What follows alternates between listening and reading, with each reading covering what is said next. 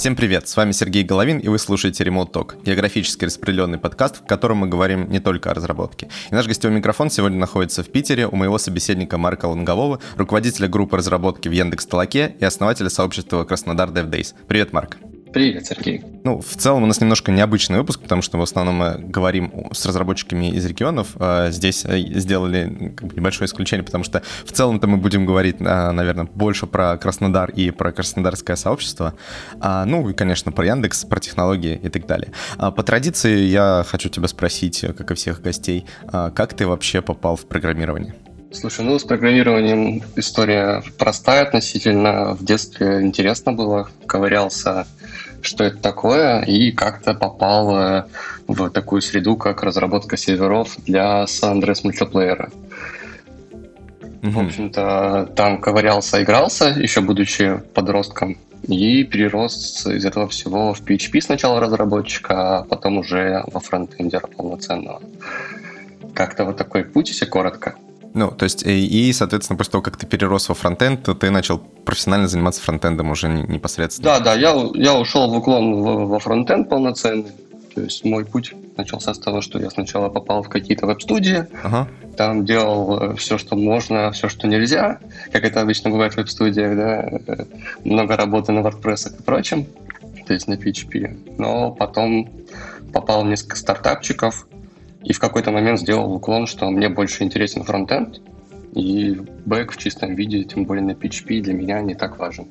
Поэтому ушел заниматься профессионально фронтендом. А почему тем более на PHP? Тут, может быть, просто сейчас обидятся Ну, потому что, э, я думаю, они не обидятся, они понимают, какое есть, э, какое есть мнение, да, такое негативное, наверное, больше сформированное всей средой веб-студий и сайта клепов. Mm-hmm. так грубо говоря, да, конечно они немножко ухудшают мнение PHP, хотя в PHP делаются реально крутые вещи, тут я ничего против не имею. Но на тот момент на рынке, где я крутился, где я начинал, но это были веб-студии, и мне было не так особо интересно там заниматься дальше PHP. Ну да, мне кажется, здесь больше, э, скорее, проблема в уровне да, разработчиков, там, в уровне каких-то студий, нежели в самом языке, там, стеке технологий. Да. Потому что я сейчас со своей так. стороны очень часто сталкиваюсь с каким-то таким предвзятым отношением к JavaScript, хотя там JavaScript э, экосистема и, и вообще комьюнити сейчас и там 10 лет назад это вообще совершенно разные вещи. А, хотя вот э, шлейф до сих пор тянется, и приходится как бы периодически объяснять, что нет ничего постыдного в том, чтобы делать а, хорошо и качественно фронтенд. Окей, а, вот ты, соответственно, поработал какое-то время в небольших студиях, набил, так сказать, руку, и потом как ты попал в Яндекс? Ой, это тоже такая история интересная. Собственно, я уже был чисто фронтендером, э, работал в Краснодаре и попал и в тот момент работал в компании 3D Medical. Собственно, там я уже стал руководителем разработки фронтенда, менеджер команду, занимался тоже разработкой непосредственно, и в какой-то момент мне предложили переехать в Питер, открывать э, такое подразделение нашей компании в Питере. Я согласился, но почему нет? Интересный опыт, где еще можно подделать такие около бизнес-дела э, и не сильно рискуя да, своими ресурсами какими-то финансовыми. Я уехал в Питер и через какой-то момент с той компании ушел и попал в Яндекс, собственно. Угу. Ну, то есть это Какая было история. легко, нелегко, то есть как, как это вообще проходило? Просто есть много всяких историй в интернете, что в Яндекс попасть не так просто. Ну, я не сам, ну, как бы не целенаправленно туда шел, мне позвонили рекрутеры именно от Яндекса, а не какие-то там э, посредники, да, как это бывает иногда. Например, от Яндекса я согласился посмотреть ради интереса, как же проходят собесы, идти на эти собесы. В целом, э, на тот момент схема была такая, что там заочка сначала, скайп, но вроде сейчас так и есть. То есть на скайпе, в общем, там оценили какие-то мои знания. После этого мне сказали, да, мы тебя готовы дальше рассматривать. Пригласили в офис на четыре секции про разные вещи. То есть в основном это все было около алгоритмов и немного верстки, какие-то специфики, это там блочная модель и прочие вещи. Угу. Какие-то секции были немножко напряженные, но это скорее просто такое волнение. В целом, каких экстремальных вещей, что там rocket science тебе нужно знать, чтобы стать фронтендером в Яндексе, наверное, нет. Ну, конечно, требует планку, э, понимания алгоритмов. Ты должен понимать, как ты пишешь код, почему ты делаешь вот здесь вот такую структуру там, да, и к чему это может привести для тебя. Вот, вот это оценится на собесах, и, естественно, не все, наверное, фронтендеры на рынке готовы к такой оценке, потому что большинство компаний оценивают ну, не так. А по сложности, ну, не сказал бы, что грандиозно сложно, но было немножко напряженно и нервно, конечно. Ну, ты сразу, соответственно, попал вот э, в этот продукт э, Яндекс Толока. Да, там история такая. Э, когда ты проходишь собесы, эти четыре э, очных, сейчас они, кстати, проходят заочно, если не путаю все это. Угу. Э, проходит, э, прошел их очно, и мне предлагают команды, которые заинтересованы мной. То есть они посмотрели мои результаты, сказали, что я им интересен, и я, я выбираю из них, э, кто же мне интересен. Да? Потом мы с ними общаемся, может, какие-то проводим дополнительные секции, уже непосредственно про специфику, которую я знаю, да, которая им нужна. У меня было несколько команд, и, собственно, мы с командой Талаки вот э, пообщались, по другу подошли, и я выбрал их, они выбрали меня. И я там сначала был простым фронтендером, через год стал руководителем разработки фронтенда. То есть всего год потребовался для того, чтобы ты стал руководителем разработки? Да, да, все так. А если не секрет, то почему ты выбрал именно этот продукт?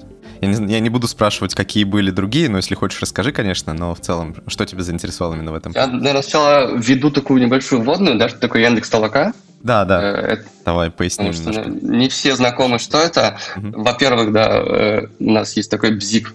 Ребята, толока, не толока, и только толока, потому да, что это белорусское слово. Буквально, да, перед э, началом записи немножко поправил, я тоже говорил. Толока. Будьте Мы пытаемся всех приучить говорить правильно. Да, это белорусское слово, э, означающее такой древний обычай собираться и помогать совместно что-то делать. Угу. То есть там нужно было построить дом, все собрались, построили дом одному человеку, потом другому. Ну, грубо говоря, вот такая схема. Собственно, Яндекс Толока как продукт это сервис, на котором у тебя есть две стороны. Одна сторона это исполнители, которые заходят заработать денег и выполняют задания, за которые, собственно, и получают эти деньги. А другая сторона заказчики, которые, которые заливают свои какие-то данные и говорят, как их нужно обработать исполнителям. И говорят, что стоит это будет столько-то за одно задание ну, такая биржа труда, на самом деле, да, своеобразная, фриланс-площадка, не знаю, называйте как хотите. Э, это называется краудсорсинг правильным понятием, когда у вас есть люди э, в облаке, которые делают ваши задания. Задания могут быть там, про разметку данных, например, беспилотники обучают так свои ML, чтобы все правильно распознавалось прямо в толоке. Или просто у вас есть какие-то бумажные документы, вы их хотите цифровать. Такая рутинная большая работа. Ну, можно их залить, поставить задание, как-то их э, разбить на кусочки и говорить, что за одну разметку получает человек столько-то денег. Собственно, вот эта вся платформа, она такая очень интересная. У тебя несколько видов э, групп пользователей да, этой площадки. И тебе нужно балансировать между ними. Мне показался проект очень интересным что можно ковырять как в сторону заказчиков, да, кто заливает задания, чтобы делать им более удобные возможности, так и исполнителям, потому что с исполнителями очень большая сложная история, нужно постоянно как-то оптимизировать им фронтенд, чтобы у них максимально все грузилось быстро, не тормозило, потому что чем больше времени они тратят на какие-то промежутки между заданиями, да, там загрузка данных, э, подгрузка бандла JavaScript, тем меньше они занимаются непосредственно работой. Собственно, такой баланс соблюдать нужно постоянно. И проект оказался очень интересным, я решил пойти в него.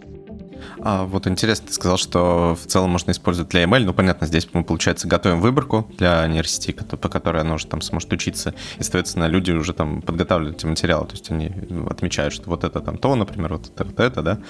А не было у вас, например, попыток э, какого-нибудь хака со стороны исполнителей э, в том плане, что они допустим, травят просто свою уже натренированную какую-то нейросетку, которая может выполнять ваши задания. Да, да, естественно, такие вопросы возникают, наверное, у всех, кто э, плохо знает, как работает краудсорсинг. Э, но в краудсорсинге есть такое понятие, как какие-то известные ответы варианты, ну, ответы на задание. Угу. И они подмешиваются исполнителям, и и если у него модельки или просто там бот прокликивает плохие, да, или кликая слишком рандомно, рано или поздно его система забанит. Плюс заказчики могут выставлять свои какие-то пороги или подмешивать разный баланс этих заданий, которые ответы уже известны. Тогда контролируется качество заданий, э, то есть качество, точнее, исполнителей, которые просто рандомно прокликивают кнопочки или которые реально вдумчиво делают эти задания. Собственно, это одна сторона э, отлова всего этого ботоводства, да, а вторая сторона — это обучение. То есть перед тем, как приступить к боевым заданиям, которые, за которые будут платить деньги, некоторые заказчики делают э, такое задание, называется обучение. Оно бесплатное, там уже известны варианты ответов, и ты должен просто э, изучить инструкцию, правильно их ответить. Если ответил неправильно, тебе подскажут. Ты вот здесь ответил, ответил неправильно потому, потому. Угу. То есть таким образом первично фильтруется группа исполнителей, и в дальнейшем они уже на боевом задании работают, и там они фильтруются уже такими скрытыми э, контрольными заданиями. То есть ML здесь не пройдет? Ну, как бы нам в целом, наверное, не холодно, не жарко, если кто-то сделает ML э, лучше, чем ML, который сдел... хочет натренировать заказчик. Кажется, все выиграют от этого, но я думаю, это маловероятно. Ну, кажется, здесь, может быть, это экономически просто нецелесообразно. То есть, получается, просто люди уже решили эту задачу, они могут напрямую продать это, наверное, заказчику или даже просто кому-то еще, нежели пытаться заработать ну, скорее, на этом через сервис. Скорее всего, так, да. Скорее всего, так, да. А вот вообще интересно, а насколько вот таким способом можно заработать? Ну, то есть, если я, допустим, исполни, э, исполнитель, и хочу просто вот э, сидеть там целый день и вот решать какие-то вот, делать какие-то вот такие задания. А насколько это реально, ну, я не знаю, там сколько можно заработать на этом?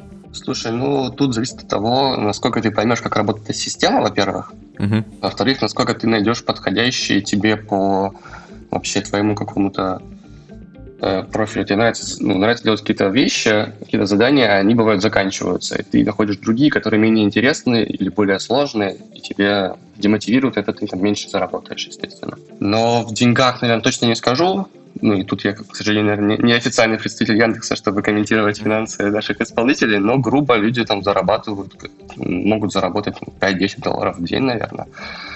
Ну, то есть... При, при уже хорошем понимании площадки, знании каких-то заданий, которые постоянно бывают, которые они уже хорошо знают, как делать, в таком ключе, думаю, люди зарабатывают вполне неплохо. То есть для студентов э, в виде какой-то подработки такой небольшой, это вполне э, можно рассчитывать на вот этот сервис? Да, вполне. У нас есть разные сегменты людей, да, те, кто работают там N часов, ну, там 2-3 часа в день, кто работает там full time, некоторые даже работают запредельно много, хотя, возможно, не работают вдвоем-троем за этим компьютером, кто их знает. Э, и, наверное, тут тоже сегменты делятся на разных людей, кто именно по Э, говоришь, студенты, не студенты, да, тут мы, у нас на форуме как-то писали люди, что я там швея, живу в какой-то э, деревне и имеет работы, я тут подрабатываю вполне хорошо себе на проживание. Есть, э, люди в отдаленных э, городах России, да, в городах, деревнях, поселениях каких-то спокойно подрабатывают себе либо временно, либо постоянно. Плюс еще есть такая вещь, как пешеходные задания. Это когда ты делаешь задание на карте, ты выбираешь в приложении мобильном точки, которые доступны, идешь на них, там фоткаешь здание, например, так справочники Яндекса актуализируют карты, чтобы на картах были фотографии, там, э, организации, данных их и прочее. Там, естественно, оплата выше, но тебе нужно передвигаться за свой счет. Но там mm-hmm. денег можно заработать побольше. Но чем Шутка. больше город, наверное, чем больше заданий так, такого рода, чем меньше город, тем заданий таких меньше. Ну да, понятно. Но вообще, конечно, интересно. Это, это наверное, не настолько удаленная все-таки деревня, что там а, достаточно хороший интернет, чтобы можно было зарабатывать таким способом. Ну, хотя, может быть, сейчас уже в современном мире вполне будет хватать э, там, 3G и 4G сетей для этого. Окей, давай вернемся тогда к изначальной постановке вопроса. То есть э, тебя заинтересовала именно сама тематика или что-то еще было? То есть, например, какие-то технологии, которые используются на этом проекте, а на, там, на других тебе технологический стек не очень подходил? Ну, насчет технологий я уже прошел N-компаний, и, наверное, технологии для меня вторичная uh-huh. вещь. Uh-huh. То есть какое-то уже понимание есть технологии, что это не первое, что важно. Важно, насколько это сделано качественно под капотом и прочее. Но в данном случае, конечно, меня заинтересовал больше продукт. То есть, потому что я был в тех же самых веб-студиях, да, это конвейерная работа, там не так интересно интересный продукт, там, это мое. Есть люди, кому нравится больше конвейерная работа, есть кому больше интересны такие продукты. Тем более тут продукт публичный, да, какой-то. Он B2C э, и B2B одновременно. Естественно, меня больше заинтересовала продуктовая часть, но у меня такая уже сформировалась в голове мнение, что хочется интересного продукта. А, окей, если я не ошибаюсь, э, Яндекс ТЛК написано на React сейчас. Вот, смотри, давай разберем технический стек. Э, да, давай. Все немножко сложнее. Проект старый, ему, ну как, не такой старый по меркам Яндекса, как какой-нибудь поиск, да, но проекту то ли 5, то ли 6 лет всего. И, естественно, в то время фронтенд был не так развит, и там был использован Backbone, марионетка в проекте исторически, и до сих пор, наверное, много частей приложения написано на этом. Но примерно тот же момент, когда я приходил к Толоку, уже были первые наработки по React переходу, и мы уже сейчас активно все новые фичи пилим на React, э, перепиливаем старые куски на React постепенно. Так что такой у нас гибридный стек Backbone Marionette э, и React. А в качестве хранения данных мы до сих пор используем Backbone с какими-то обертками в виде хуков в React. А, то есть у вас это прямо целиком приложение. Эм, то есть, ну, я сталкивался тоже там с э, тем, что необходимо переписывать продукт, э, и мы зачастую переписывали частями. То есть, по сути, параллельно держали э, два, два application а. Один старый стек, другой новый стек. У них, ну, это может быть монорепа, да, и, соответственно, у них есть какая-то общая кодовая база, но при этом непосредственно старый стек, он живет как бы отдельно, новый стек живет отдельно, и они только, ну, коммуницируют, по сути, там через э, стандартные способы коммуникации в приложении. То есть либо storage и, либо куки, а, ну и, соответственно, есть mm-hmm. общий роутинг. А у вас, получается, это прям такой гибрид. То есть есть э, часть приложения на Backbone и Marionette, есть React, и все это вы вместе как-то подружили. Да, да, да. Собственно, у нас как гибридный способ. Мы не пошли путем э, делания рядом, да. Угу. Он показался в нашем случае более э, трудозатратным. Мы решили, что мы сделаем какие-то свои обертки. Собственно, мы сделали специальные враперы. Это Marionette to React и React to Marionette. Э, чтобы можно было вставлять куски на React или на марионетке, э, собственно, в React или в Marionette. И таким способом развиваем. Но некоторые страницы уже полностью написаны на React, только роутер у нас до сих пор, до сих пор верхнего уровня на Backbone роутере. Это, кстати, очень интересный момент. А не возникает никаких там артефактов, странных багов, связанных с, с, с тем, что вы пытаетесь дружить э, недружественные друг другу технологии? Нет, слушай, ну, какие-то детали были первичные, да, все подготовки этой миграции, какой-то оберток, э, но прям проблем, наверное, такие основные проблемы, это что если у тебя вдруг какая-то анимация в компоненте на реакции где-нибудь внутри дерева очень глубоко, а у тебя меняется роут, то, естественно, там анимацию скрытия сделать не получится. Нужно будет очень сильно прокидывать по дереву марионетовских компонентов, в React эту информацию. Конечно, такие случаи мы пока не можем, но для нас, наверное, это пока не первично делать такие сложные анимации переходов, закрытий и прочего. А так, э, React рендерится в дом-ноду, которая находится в марионетке, какая разница, React в этом плане очень агностик. Да, но с другой стороны, я помню просто э, очень далекие времена, когда еще не было ни, никакого флакса, и React там был в версии какие-то 0, там 13, что-то около того, и мы в свое время использовали а, React в Angular первом, а, React для непосредственно реализации view части, а все остальное брал на себя Angular. И из-за того, что у них разнились методы change detection, бывало, что и были странные артефакты, когда, а, ну, тогда еще там React э, непосредственно какие-то свои атрибуты подставлял э, дом-нодам. И бывало такое, что Angular э, вот эти атрибуты перетирал, потому что у него там произошел очень detection. Вот это как раз-таки нода, в которой мы хотели в инжектить React приложение, обновлялась. У React возникали какие-то проблемы, и было сложно вот как-то их синхронизировать, чтобы они друг, друг, друг с другом не конфликтовали. Возможно, конечно, сейчас это уже не так, потому что и React далеко ушел. Ну и в целом, конечно, методы change detection стали э, более надежными, что ли, в React непосредственно. Но... Я думаю, это специфика какая-то в э, стыке ангуляра, да, что он так дом ноды может ломать. На самом деле в документации прям React есть раздел, как э, использовать React в Backbone. Угу. Можешь зайти на reactjs.org, и там это есть. Ну, это да, это, и, возможно, сейчас, сейчас с этим намного все лучше, да. Тогда, тогда, конечно, тот мой опыт, наверное, сейчас уже не, не так релевантен. Ну, окей. Возможно, мне кажется, но э, такое ощущение есть, что в Яндексе в целом делают ставку серьезную на React. Потому что, ну, там, разные продукты так или иначе то ли переводят на React, э, ну, соответственно, э, то ли изначально пишут сразу на React. Вот если это действительно так или такого нет, и просто React стал популярен, и команды, независимо от какой-то общей политики индекса, выбирают его как основную технологию? Ну, вот твое первое, последнее заключение, точнее, про то, что команды выбирают React да, чаще, наверное, это так и есть, мне кажется, по моему такому сугубому мнению. Э, но, в общем, у нас в какой-то момент сказали, что, ребята, давайте, пожалуйста, все проекты новые делать сразу на React, потому что мы развиваем какой-то общий тулинг, много тулинга уже наделано uh-huh. другими командами, ну, а мы, естественно, большая компания, которая хорошо делится между собой тулингом, чтобы не делать работу дважды. Ну, безусловно. Угу. Так что у нас есть такая да, э, политика, что мы делаем на реакте все новые приложения. Естественно, старые приложения никто не форсирует э, сесть и переписывать жестко, да, но я думаю, большинство разработчиков сами стремятся к миграции какого-нибудь старого стека, который уже давно не актуален или не поддерживается, да, на современные популярные приложения то есть в данном случае React. А есть ли еще вот э, какие-то библиотеки, фреймворки, которые входят в вот этот список условно одобренных технологий в Яндексе, кроме React? Для фронтенда, для фронтенда это, если не путаю, там, ну, естественно, у нас продвигается Webpack как основной источник сборки, да. Mm-hmm. Возможно, собирать как-то по-другому SPA приложение, но кажется, опять же, текущие тенденции диктуют, что Webpack с нами еще надолго и уже с нами относительно долго. И для серверных приложений на JavaScript, ну, по умолчанию используется Express, хотя у нас э, в Талаке сейчас мы делаем свой BFF, Backend for Frontend, и мы там используем Fastify. Угу. Такой экспресс-совместимый э, Node.js сервер. Окей. Okay. А получается, фронтенд, э, ну, кроме, допустим, JavaScript, вот э, есть ли еще тоже что-то в списке одобренных технологий, например, TypeScript, там, не знаю, может быть, даже... Да, естественно. Dart.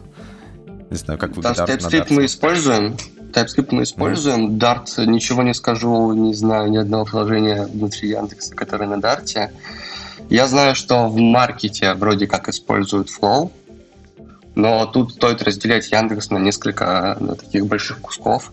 Это поисковый портал, э, собственно, в нем в основном все React, э, TypeScript, ну, либо JS голый и, и Express, да, используют такой дефолтный стек.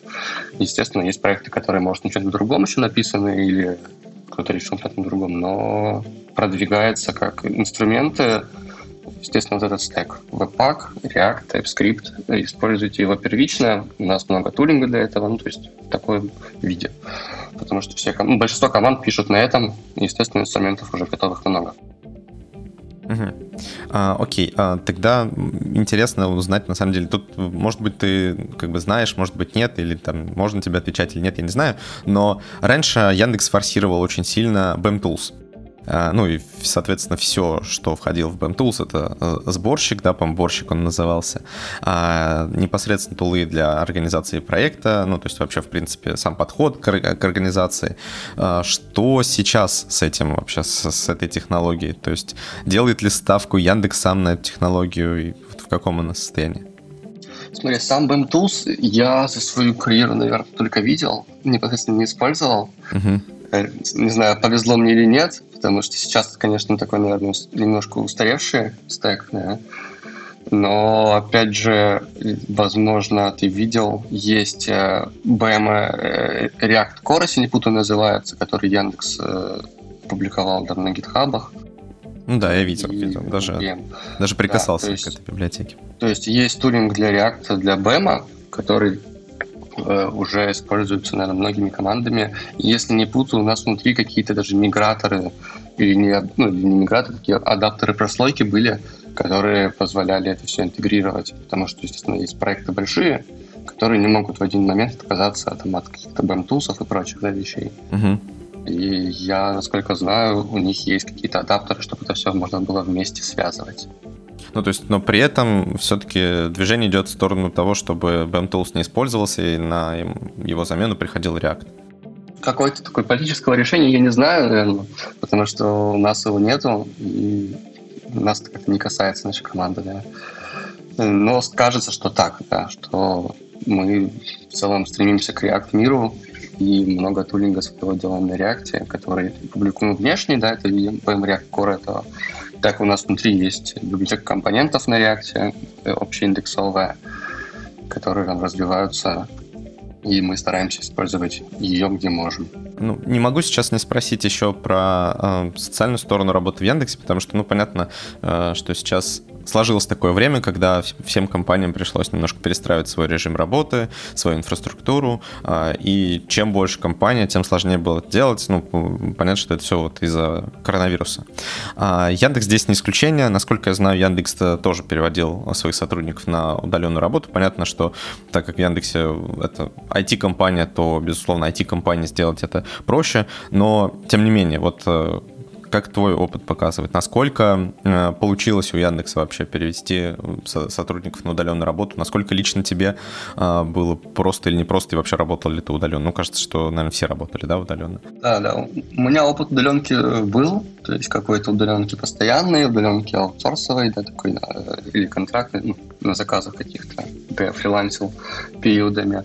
Поэтому удаленка для меня это не новое, и лично для меня, наверное, каких-то проблем не было. Очень круто нам разрешили забрать там э, стул, стул из офиса, точнее кресло, извините, не стул. Uh-huh. Э, кресла у нас хорошие стоят, и вот я его прикатил из офиса, на нем сейчас, сейчас сижу, и это прекрасно, потому что дома у меня рабочего места как такового никогда не было. У меня всегда это было что-то типа диван, кровать, кухня. Э, но сейчас я себе купил очень хороший стол, и сижу на рабочем стуле, который забрал из офиса. А если брать в целом, в рамках, например, нашей команды, конечно, кому-то, кто не работал на удаленке или кому-то неудобно, есть какие-то нюансы, тонкости. Но в целом, по моим ощущениям, потому что я вижу, мы не сильно там убавили в количестве проделанной работы, сколько мы себя артефактов выдаем на выходе делаем задач, там, фиксим банков и прочее. В рамках всей компании сложно сказать, Опять же, Яндекс очень большой, э, но если касаться каких-то там вопросов э, бумажек и прочего, там, да, бухгалтерия, там, оформление всяких штук, у нас все давно, ну, как давно, может, уже год или более э, делается электронной подписью. То есть ты можешь там, подать заявление на отпуск, электронно его подписать, и все классно. Поэтому в этом плане никаких проблем не столкнулись. Но в нашем подразделении с краудсорсинга большом, где, в который входит толока, Э, ничего такого прям сложных проблем мы не ощутили, наверное. Ну вот этот, кстати, сам по себе переход на удаленку, он обычно связан с э, таким серьезным перестроением а, привычек, э, там, способов коммуникации и так далее. А, как вот лично тебе показалось, э, стали ли вы более производительны, менее производительны, вот э, именно если оценивать саму по себе работу, да, то есть э, кажется, вот некоторые говорят, что с переходом на удаленку стало меньше бестолковых там разговоров, да, потому что, по сути, если нужно с кем-то поговорить, то обычно там переписываются в чатике только по делу, то есть нет такого, что там вот, ну, talk, да, вот этот около кулера и так далее. По твоим ощущениям, действительно ли стало вот таких лишних разговоров меньше и действительно ли там как-то изменилась вообще производительность труда? Э, лишних разговоров, наверное, стало реально меньше, потому что в офисе как-то подойти и оторвать тебя дело все-таки проще, да. И опять же, люди как-то начали встречи э, в офисе более активно, потому что гораздо проще встретиться голосом, пообщаться. Да? Сейчас, наверное, такой поток э, встреч, которые были не совсем продуктивные, стал гораздо меньше. Ну, конечно, они возникают просто потому, что иногда люди не знают, кому идти по какому вопросу, опять же, компания большая, да, и приходится как-то узнавать это все. Но да, стало меньше. По счету продуктивности, ну, кажется, все у нас в команде нашей, по крайней мере, плюс-минус так же. Э, прям торможение я не вижу, но и какого-то грандиозного ускорения. Тут, скорее всего, опять же, индивидуально на местах. Один разработчик, может быть, э, наоборот, вошел в кураж, да, и ему классно работать на удаленке. Э, другой, наоборот, немножко демотивируется, потому что он любил раз в час подойти, пообщаться просто о каких-то вещах, не знаю, про разработку или про продукт, или просто что-нибудь стороннее. И ему стало сложнее, да, без этих разговоров. Э, а с точки зрения процессов в нашей команде, у нас и так команда распределенная, как и в целом всем Ян, весь Яндекс, у нас много офисов по России, да, и есть офис там в Минске. В данном случае это лока разделено на два куска. Это Минский офис, у нас там сидит разработка бэкэнда, мобильная разработка и немножко фронтендеров. А в Питере у нас сидит разработка еще фронтенда, немножко аналитиков. И в Москве еще у нас есть аналитики и дизайнеры. Поэтому мы и так сами по себе были распределенные, встречались, естественно, по видео в переговорках или аудио там, со звонами через внутренние инструменты. Поэтому э, все, что ушло, только постоянное видение людей, которые работают в офисе а все остальное, наверное, осталось примерно так же. Сейчас очень много компаний вот таких больших, они стоят на распутье. По сути, ну, там кто-то уже какие-то решения принял, кто-то не принял, но все думают о следующем. А нужно ли оставлять возможность удаленной работы для своих сотрудников или нет? А, там, допустим, Facebook заявил, что в будущем вообще все смогут работать как угодно, если хочешь в офисе, если хочешь дома. А, Twitter тоже сказали, что там пусть работают как хотят, хотите все работайте удаленно. Кто-то говорит, что нет, мы вернем своих сотрудников обратно в офис, а, потому что там удаленная работа для них оказалась неэффективной и так далее. Вот э, знаешь ли ты что-то о Яндексе, вот как сейчас, э, что сейчас происходит, там, и какие, возможно, мысли, ходят, ну, не знаю, разговоры ходят о том, что делать будет Яндекс? Будет ли оставлена вот эта опциональная возможность работать из дома для всех, кто хочет это делать, или все-таки, опять-таки, людей позовут в офис и скажут, что ну, это было исключение?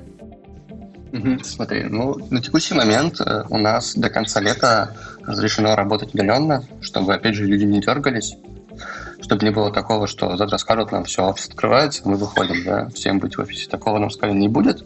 До конца лета можете спокойно находиться где угодно, главное, чтобы у вас был нормальный интернет. А, что будет дальше, пока официального мнения нам никто не рассказывал, как это будет и что это будет. Но, опять же, тут специфика разных команд. У нас в команде всегда нормально относились к тому, что я напишу утром, что я сегодня из дома и работаю, и никаких проблем с этим не будет. То есть, естественно, если я там буду всю неделю не появляться в офисе, или хотя бы там, не знаю, полнедели, будут какие-то вопросы возникать. Что случилось, может быть, какие-то у тебя проблемы или прочее. Да? Но у нас в команде принято спокойно говорить об этом. Я сегодня из дома, там не могу подъехать в офис, нужно там отбежать по делам, а потом буду дома работать, не так удобнее. Мы без проблем такое практикуем.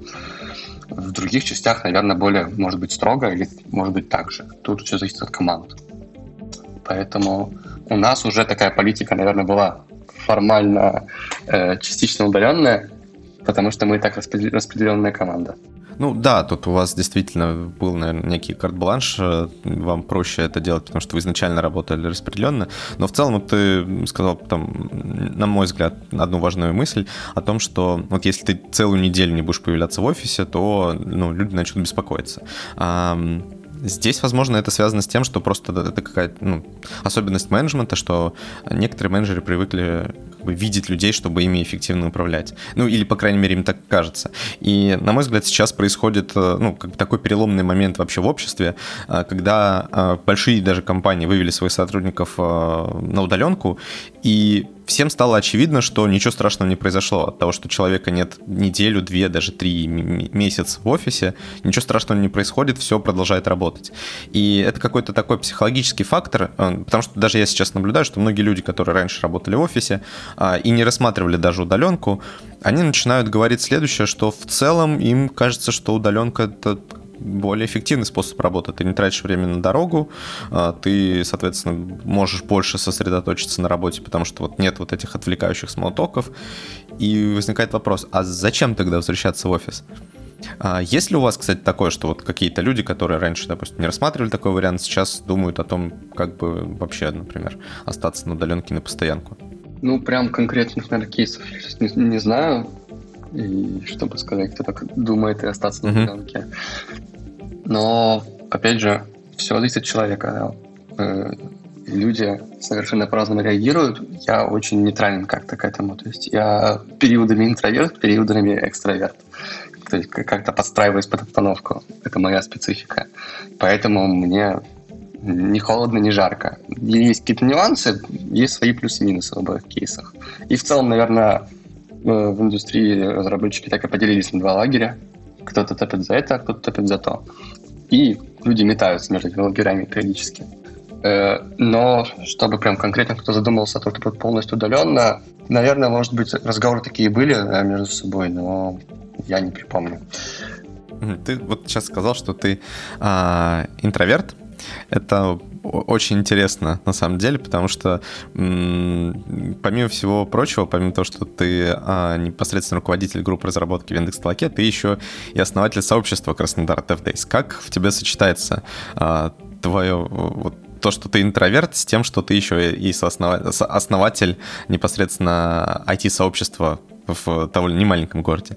Я немножко скорректирую. Я сказал, что периодами я интроверт, когда ну, такая когда не, да. Когда а, не а когда нужно, у меня, а когда мне нужно, я экстраверт. Ага. У меня такое волнообразное настроение к общению, да, и людям. Э, собственно, да, про сообщество. Я человек такой не сильно, наверное, я как бы общительный со хорошо знакомыми людьми, вполне хорошо с ними всегда общался, но, естественно, в какой-то незнакомой среде терялся и забивался в угол, грубо говоря. И когда-то я, когда в Красноярске жил, собственно, понял, что смотрел на Питер, Москву, там другие регионы, видел, что есть какие-то подвижки, да, люди общаются, э, тусят, делают мероприятия, делятся знаниями. И мне самому захотелось какой-то такой тусовки, потому что мне ее не хватало. Мне не хватало общения с коллегами там, в офисе, да, мне хотелось, чтобы этих людей было больше, было больше мнений, было больше каких-то дискуссий, и в целом как-то выстраивать комьюнити в регионе, потому что в каждой компании, где я работал, все считали, что там в Краснодаре раз-два я общался разработчиков. Но, как показала практика, их намного больше. То есть в прошлом году мы собрали э, за два дня 750 э, человек. То есть там, э, то есть каждый день по 300 человек собирали на конференции двухдневной. И на самом деле у нас за все время посещения наших мероприятий нашего сообщества было больше 2,5 тысяч человек уникальных. Э, так что людей не так, не так мало, и, как оказалось, собственно. И в тот момент я этого не знал, решил попробовать провести первое мероприятие. Все пошло, завертелось. Э, было на первом мероприятии 100 или 150 человек, сейчас точно не скажу. Что это было за мероприятие, кстати? Э, да, вот было сложно придумать, с чего же начать. То есть я видел, как в Ростове-на-Дону происходят Э, различные мероприятия. Собственно, ими я вдохновился, потому что я пару раз к ним приезжал на конференции, на метапы, э, и познакомился с красными ребятами, которые там это все делают на тот момент. Не знаю, ребята, как делают там сейчас. И решил, что нужно делать что-то такое же. Но, опять же, делать там просто фронтенд мероприятие я считал неправильно. Нужно построить какое-то, назвать ядро. Ядро разных ребят, то есть в целом разработчиков, инженеров, да, э, которые с одной сферы а потом уже как-то его развивать э, дальше. И первое мероприятие у нас было такое гибридное, было три э, блока, один за одним шли блок фронтенда, бэкенда и мобильной разработки. То есть в каждом блоке было по три доклада. Я просил своих знакомых с разных мест, где я работал. В тот момент, ну, до этого в тот момент нашел ребят, готовых выступить. Мы с ними как-то подготовились, э, там высматривали презентации, делали какие-то такие прогоны. И тогда я еще совершенно не умел этого делать. Э, и, собственно, мы провели мероприятие, получилось очень классно, и у нас зародился, зародилось такое сообщество уже полноценное. До этого в городе уже были подвижки, но они были больше э, бизнесовый, да, то есть, э, то есть там были встречи, ребята занимаются битриксом, и у них был уклон там, а как же конверсию повышать продаж, там, да, э, всякие подобные вещи. Ну, то есть не технические. Они были, да, они мало технические были, на них некоторые разработчики технически пытались выступать, где-то получал, где-то нет, но в целом, да, они больше про бизнес были. А мне хотелось построить комьюнити именно технарей, да, что, собственно, в итоге сейчас и получилось. А сколько лет это назад было, вот когда ты начал строить это комьюнити? Вот, ты задал хороший вопрос. У меня проблемы с датами, иногда я теряюсь. Давай я э, открою ВКонтакте, потому что там точно написана дата. Окей, как, пока ты открываешь, э, небольшую ремарочку. Вот ты говорил, что вам удалось собрать 700 человек а, за два дня. Ну, наверняка же это было, были не все люди из Краснодара. То есть сейчас уже, наверное, к вам на конференции приезжают и из других городов, в том числе там из ближайших, не только. А, возможно, даже кто-то из Москвы едет. А, вот именно местный костяк вот ваш, это насколько много людей? Ну, местный костяк – это, наверное, преобладающая часть. Естественно, к нам на большие конференции приезжают э, соседи из Ростова, да, и других мест, где есть какие-то подвижки с сообществами. Но большинство людей это все-таки Краснодар, либо те, кто живет в пригороде.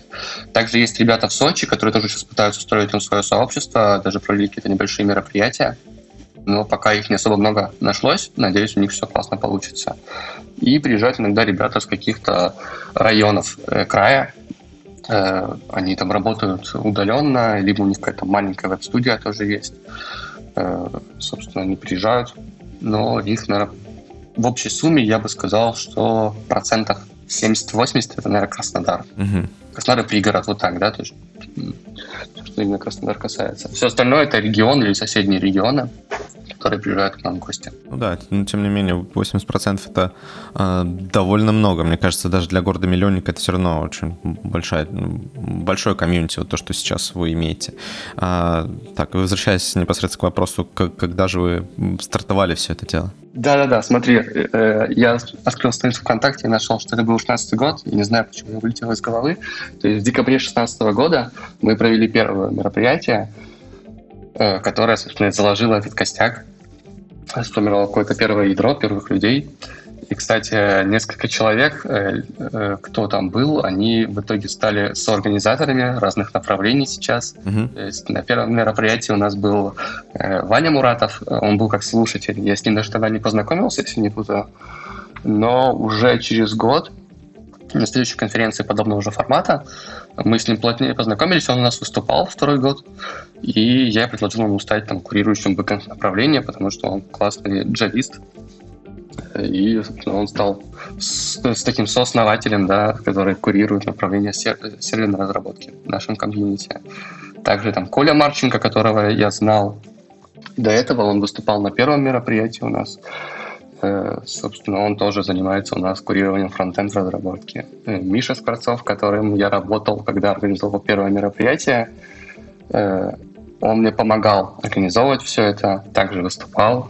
Такой у нас человек, который помогает нам в целом во всем, в самом фронтендер, и тоже активно участвует там в прогонах докладчиков и прочее. Собственно, вот таким образом у нас сформировалось ядро наших основатели-сооснователи, да, и вокруг этого на базе нескольких мероприятий, которые сначала были ежегодно, а потом начали проводить постоянные метапы уже, да, э, сформировалось ядро большое. Вот, а насколько сейчас вот этот коронавирус, э, коронавирусный локдаун ударил по вообще конференциям, сообществам в целом? То есть я просто, насколько вижу, сейчас активность ну, практически приостановилась. То есть некоторые э, конференции и сообщества пытаются перевести все в онлайн, но не у всех это получается э, по ряду причин. Но кажется, что даже с учетом вот попыток перевода в онлайн их стало значительно меньше, во-первых, всех и конференций, и сообщества, и какой-то активности. И еще плюс ко всему, ну, просто непонятно, что сейчас происходит, да, то есть если какие-то, даже если есть активности, то, возможно, они есть локально, просто там в чатиках или что-то пытаются делать, но глобально вот такое ощущение, что все остановилось. Как у вас это сейчас происходит? Я, наверное, сначала прокомментирую твою глобально остановилась. Мне так не кажется, на самом деле. Э, я знаю ребят вот из Каенга и э, из ростовского сообщества. Они совместно делают сайт, на котором собираются такие онлайн-мероприятия, которые проходят. И в целом, кажется, э, с точки зрения локального, конечно, стало меньше. Но с точки зрения глобального, у тебя в один момент времени скорее проходит больше мероприятий, чем раньше. И мы даже какой-то период к нам в чат наш в Телеграме, в сообщество прилетают разные э, люди с разных регионов, э, там, компаний, делают такие мероприятия, и постоянно к нам так формально спамят, да, эти мероприятия. Мы уже один период хотели их, э, хотели запретить временно им публиковать, потому что слишком много. Реально очень много было этих анонсов, и у нас уже от них в глазах звенело. Так что я не совсем согласен, что стало меньше. А как это коснулось нашего сообщества, да, вся эта история с коронавирусом? Mm-hmm. Я, у нас в марте, апреле и мае планировалось по одному мероприятию по 200 человек. Мы их называем мини-конфа. Это раньше были метапы, потом они у нас подросли, мы называем теперь их мини-конференции. То есть это у нас там 4-6 докладов, как получится, сколько наберем. Э, три тематики, это у нас backend, фронт, фронтенд и Python. Отдельно уже появились мероприятия. И примерно 150-200 участников мы собираем на каждом. И вот они планировались. Я даже приехал в Краснодар на подготовку всего этого в середине марта, когда вроде бы еще что-то все вот начинало сильно-сильно увеличиваться, да, и у нас все это накрылось прямо за неделю, получается. Запрет появился, хотя было непонятно, было очень сложно судить, да, а что же делать в данной ситуации, потому что не хочется подвергать риску участников какому-то, да, тем более люди в разработке, скорее всего, чаще путешествуют, да, чем просто, э, ну, за границу я имею в виду, да, и могут как-то быть там переносчиками и прочим. Я даже пытался найти, где купить эти стойки антисептиков, э, чтобы у нас все это организовалось. Э, мы даже думали, как э, организовать питание, чтобы оно было не на общих тарелках, где ты берешь, а чтобы оно было упаковано индивидуально.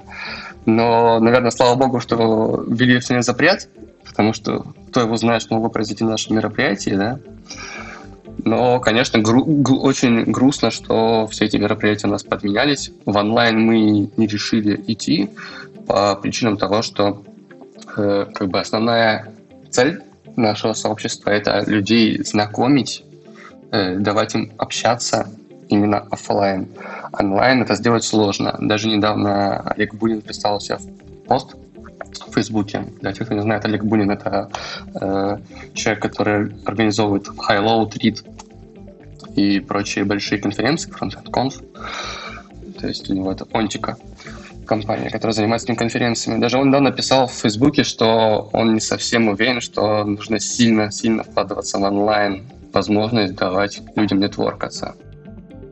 То есть, что это очень сложный процесс, продумать, как бы сделать это так же похоже на офлайн. Ну, честно говоря, не очень понятно, насколько это нужно, потому что, по крайней мере, в моем понимании, ну и вообще много кто об этом говорит, все, все же конференции, сообщества, они больше, в, в первую очередь, наверное, про нетворкинг, про общение людей, и в меньшую, как, как бы это удивительно звучало, в меньшей степени про сами доклады. Потому что зачастую сами доклады ты потом можешь в интернете посмотреть, ну там, пусть через полгода, но все равно можешь. То есть ты все равно получишь эту информацию, а вот с людьми пообщаться так уже не получится. Вот, кстати, насколько мое мнение совпадает с твоим. Да, я с тобой согласен. Э, тут есть, наверное, небольшая разница между тем, начинающий специалист или уже э, сеньор помидор, да, так uh-huh. сказать. Э, чем выше у тебя скилл, конечно, тебе на мероприятиях меньше полезного материала можно получить сразу, да, какого-то. Либо очень сложно выбрать то, что реально будет для тебя полезно. В целом, наверное, на мероприятиях уровень докладов такой middle и ниже, плюс-минус, да, скачет. И если ты уже выше этого этой, этой планки, скорее всего, тебе сами доклады будут вторичны. И это, наверное. Также, наверное, совсем новичками, которые там, э, так, интерны так называемые, да, или те, что войти войти, э, им, наверное, тоже доклады будут очень сложные как раз-таки, но нетворкинг для них будет самое важное, потому что именно там они смогут получить вдохновение или какие-то направления от людей, кто уже прошел свой э, путь старта, да, и знает, как, э, по его мнению, лучше сделать. Там новички смогут понять, как двигаться, и без, нетвор- без нетворкинга они бы не узнали, наверное, это все, либо узнали э, не так обширно, не так много точек зрения. А, так сказать, старички, кто уже хорошо силен в скиллах, тоже в первую очередь собираются скорее пообщаться, понетворкаться. Угу. А ты, получается, в большую часть времени сейчас проводишь в Питере, но при этом активно развиваешь а, именно краснодарское IT-сообщество. Как у тебя это получается? Вот как ты находишь, не знаю, время, силы и как ты можешь, в принципе, этим заниматься удаленно? Ну, вот давай вернемся в 16 год, когда mm-hmm. я провел первое мероприятие. Пока я его готовил, собственно, в той компании, когда я работал, в которой я тогда работал, ты Medical, мне предложили в Питер уехать. Э, то есть получилось так, что я провел конференцию и на следующий день улетел в Питер. Первую конференцию. Но я уже заведомо не планировал бросать это все дело. Естественно, я не знал, как это буду делать, совершенно не знал. И все началось с того, что я просто решил, что мы сделаем то же самое, что сделали первый раз, через год примерно, может быть, чуть раньше. Только уже у нас уже будет первичная аудитория, больше охват, люди как-то между собой будут общаться, да, и информацию распространять, уже больше людей соберем. Э, но у меня были, естественно, знакомые, кто был в Краснодаре, они помогали мне э, с подбором площадки, то есть я общался с площадками удаленно, потом говорил, что придет человек посмотрит, вживую все это, да, потому что фотографии площадки могут быть очень красивые, все может красиво звучать на фотографиях и, и на бумаге, но на деле может оказаться не так. Собственно, ребята помогали мне, ходили, смотрели площадки, э, рассказывали их мнение об этом, мы все это организовывали. Но, как, естественно, я приезжал перед мероприятиями и делал там полный чекап всего, э, что там нужно, что там подготовить что мы не забыли, там, проверял площадку, оборудование. Э, это с точки зрения организации, да, наверное, самой площадки подготовки. С точки зрения прогонов спикеров, то есть подготовки докладчиков, э, тут, наверное, никаких проблем нету, как это делать, удаленно или вживую. Э, большинству даже, наверное, удаленно удобно, потому что вживую сложнее собраться, как-то это прогонять. То есть сейчас мы, например, просим ребят записывать доклады э, самим свои да, репетиции, э, скидывать нам, потому что так проще им первично самим отрепетировать, а потом уже прийти такую на контрольную репетицию онлайн вместе с нами. Даем фидбэк и прочее. Это делается без проблем удаленно, так что с этим никаких нюансов нету. Тут самое сложное, да, это подготовка площадки, подбор площадки, оборудование. Это, наверное, самое сложное для тех, кто никогда этого не делал. И до этого я никогда этого не делал, до первых разов. Э, с первым мероприятием мне повезло, потому что я его проводил у знакомого на э, такой лофтовой крыше, которая была, ну, э, последний этаж лофтовый, который не выпустовал. Мы там это все проводили. Там. А экран и проектор я просто арендовал. Сколько человек было? Ну, пришло на, на первое мероприятие? 100-150, что в этом диапазоне. Mm-hmm. То есть там люди, люди были потоком, потому что, да, э, три блока разных направлений. Люди уходили, приходили есть э, что там потребовалось базового на первом мероприятии, я там купил чай, кофе, то есть пакетированный чай, рассыпное кофе, тарелочки э, какие-то там ну, для печенья, еще печенье, естественно, купил, там сахар пакетированный, там, или рафинированный тогда был. И, собственно, все это просто расставил. Был еще перерыв между блоками, чтобы люди могли перейти. Это было в центре города. Идти дорогу и покушать в каких-то фастфудных заведениях или кафешках, кому что больше нравится. Так что, на самом деле, я рекомендую всем, кто у кого нет движения в городе, в регионе или э, где он сейчас находится, да, как только все это спадет, э, все эти запреты, коронавирусная обстановка наладится, э, не бойтесь, тут ничего сложного нет. Нужно просто начать попробовать. Ну, это, кстати, очень хороший поинт. Э, и вообще, в принципе, э, по крайней мере, у меня есть ощущение, что сейчас есть некий тренд на развитие региональных IT-сообществ. Ну и в целом, допустим, я лично заинтересован тоже в этом. Э, ну, на, правах рекламы, можно сказать, рекомендую под, подписываться на Meetup Universe. Я ссылочки скину тогда в шоу-ноты. Это как раз-таки одно из таких вот мета-сообществ, где мы просто анонсируем, плюс у нас там в чатике есть а, организаторы, ну, непосредственно Марк, ты тут тоже есть, насколько я знаю. Вот. И да. если вы организаторы, приходите тоже к нам, мы будем помогать вам там делать анонсы. А, ну и, соответственно, между собой тоже можно общаться. У нас э, были кейсы, когда как раз-таки ближ, близлежащие организаторы, там, по-моему, это был Екатеринбург и Челябинск, договаривались о том, как им стоит и не стоит проводить там конференции в разные даты, чтобы у них даты не пересекались. Это тоже может быть хорошим поинтом, если вы делаете большие конференции. А, ну, соответственно, да, приходите. А, как ты думаешь, вот вообще, есть ли действительно этот тренд на развитие а, региональных IT-сообществ, или просто кажется мне это из-за того, что ну, я сейчас больше этим интересуюсь?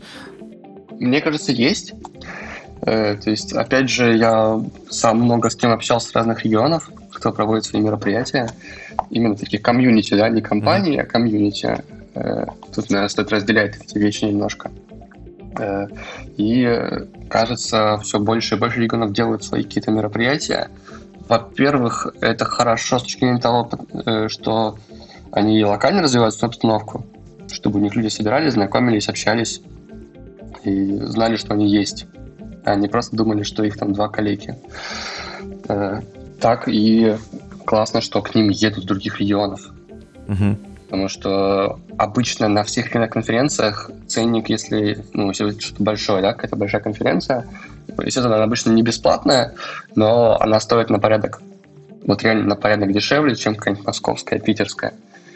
А докладчики часто пересекаются, даже темы пересекаются. То есть, если не путаю, у нас на прошлой конференции выступало два или три докладчика, которые выступали потом на холле или на фронтенд конфе. В целом в регионах приезжают те же самые крутые ребята, которых мы видим на больших сценах, появляются новые звезды э, из этих регионов вырастают.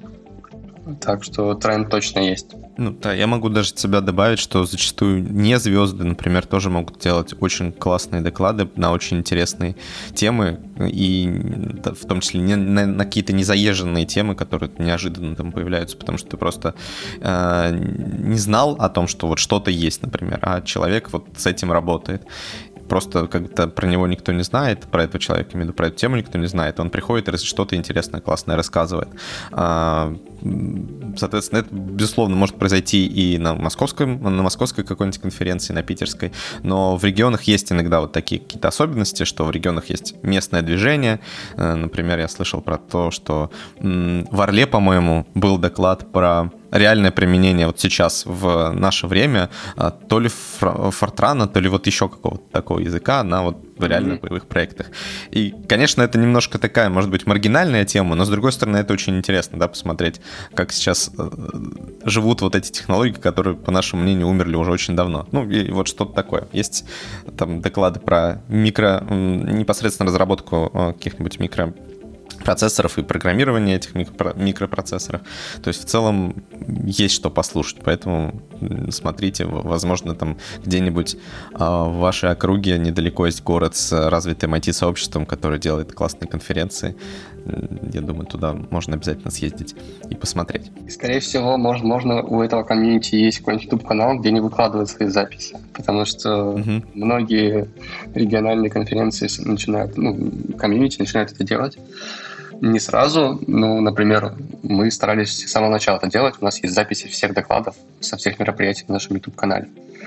Возможно, там что-то можно найти интересное, да, что не было озвучено на каких-то других конференциях. Но мы стараемся всегда это выкладывать открытый доступ, как только это готово. Также, я думаю, любые региональные сообщества тоже пытаются подогревать, чтобы люди, те, кто не пришел, могли посмотреть, да, это классно, посмотреть эти доклады и в следующий раз прийти, чтобы увидеть что-то новое для себя. Ну, в любом случае, даже если нет видео, зачастую есть какие-нибудь э, чатики в Телеграме, группы ВКонтакте, можно там подписаться, связаться с организатором, если вы не уверены, стоит ли там ехать, уточнить, какие темы будут и так далее. Но обычно темы тоже пишут. А, собственно, я хотел немножко вернуться на шаг назад. Мы сейчас начали говорить про конкретные э, комьюнити в разных городах, но э, в целом, вот как тебе кажется, почему вообще вот появился этот тренд да, на развитие региональных IT-сообществ? Это просто некий социальный спрос возник в вдруг из-за того, что люди стали больше, там, не знаю, удаленно работать или еще что-то. Вот что произошло, почему раньше этого не было, вот сейчас э, какой-то такой, ну, пошло бурное развитие? Ну, я могу, наверное, свою историю разобрать еще раз, то есть, э, чтобы, может быть, провести какую-то параллель с этим всем, почему такой тренд возник. То есть я был в Краснодаре, когда не было движений никаких в плане комьюнити, и смотрел на Питер, Москву там, и Ростов, в котором там были очень активные ребята в тот момент. И мне захотелось сделать такого же. Возможно, в регионах возникает такая же обстановка, какие-то активные люди, э, которым э, кажется, что такое должно быть у них, они это переносят, пробуют делать. Наверное, это один из факторов такого тренда. Возможно, еще какие-нибудь разработчики, кто когда-то уезжал в Москву, Питер, там, да, в крупный город, где есть э, больш, много больших компаний, много комьюнити, они вернулись домой и решили так делать какие-то свои, э, свои комьюнити, свои мероприятия, потому что им хотелось дальше mm-hmm. развивать какое-то общение или захотелось свой регион развить как-то, да. Наверное, такие могут быть причины, но тут, наверное, сложно сказать. Сколько людей, столько и мнений, наверное, в этом всем. Ну, наверное, еще не всегда, возможно, достаточно одного желания одного энтузиаста, потому что если бы ты был, например, а, там, одним энтузиастом, и вас еще набралось еще плюс 4 человека, ну, вряд ли бы выросло из этого какое-то комьюнити. Тут, может быть, еще играет фактор непосредственно какого-то насыщения, да, критической массы разработчиков, которая должна находиться в городе, а, чтобы было кого собрать, чтобы сформировался костяк, вот ядро вот этого комьюнити, который будет постепенно наращивать вокруг себя других людей. По крайней мере, вот то, что я наблюдал там в других других сообществах это вот как-то складывалось похожим образом. То есть зачастую даже э, были случаи, когда сначала собирались хотя бы там 10 человек в кафе просто э, знакомых, а потом подтягивали других людей, и там наращивалась определенная какая-то критическая масса, и после этого состоялся уже там первый метап, конференция и что-то такое, что-то большое, действительно, какое-то событие. Ну да, тут все зависит от того, сколько людей э, есть на этом локальном рынке, да, uh-huh. где, наверное, сколько разработчиков там присутствует. И, возможно, в некоторых случаях, как в Сочи, собственно, ребята и делают, они сначала собирались просто, э, они сделали чат, как туда попали люди, собрались, и пару раз они просто сход... собирались в каких-то кафешках посидеть, поболтать, и сейчас уже более активно пытаются делать все это. Но у них вот, наверное, тот случай, когда у них не так много людей сейчас, либо они не так много смогли людей э, найти, чтобы их собрать в кучку, да. Э, и пока у них не такое большое активное комьюнити, но надеюсь, у них все получится. И на самом деле в Сочи, возможно, больше разработчиков, чем мы думаем, как раньше думали о Краснодаре. Ну да, действительно, может быть такое, что просто люди сидят, работают и не знают то, то что вокруг них есть еще очень много единомышленников, э, их коллег, которые также хотели бы собраться, пообщаться, создать какое-то а, комьюнити. Окей, в завершение я бы хотел, Марк, попросить тебя а, порекомендовать что-нибудь нашим слушателям. Это может быть абсолютно все, что угодно. Там, начиная от книги, а, заканчивая, не знаю, рекомендации делать какие-нибудь отжимания по утрам. Вот все, что ты считаешь нужным. Э, я бы рекомендовал, наверное, всем разработчикам быть людям, людьми, которые пытаются помогать комьюнити, в которых они живут, в которых они крутятся, быть более активными, участвовать, не стесняться выступать. Потому что если вы тем более с регионов, всегда сложно комьюнити найти спикеров, э, а спикеров всегда можно тренировать. Поэтому не стесняйтесь, не бойтесь, вам помогут. Кажется, это хороший совет, чтобы развивать региональный комьюнити. Да, мне кажется, это действительно очень хороший совет. Спасибо, Марк. А, ну, на этом мы будем заканчивать. Вы слушали очередной выпуск подкаста Remote Talk от СССР. Сегодня с вами был Сергей Головин и наш гость Марк Ланговой. До связи. Пока-пока.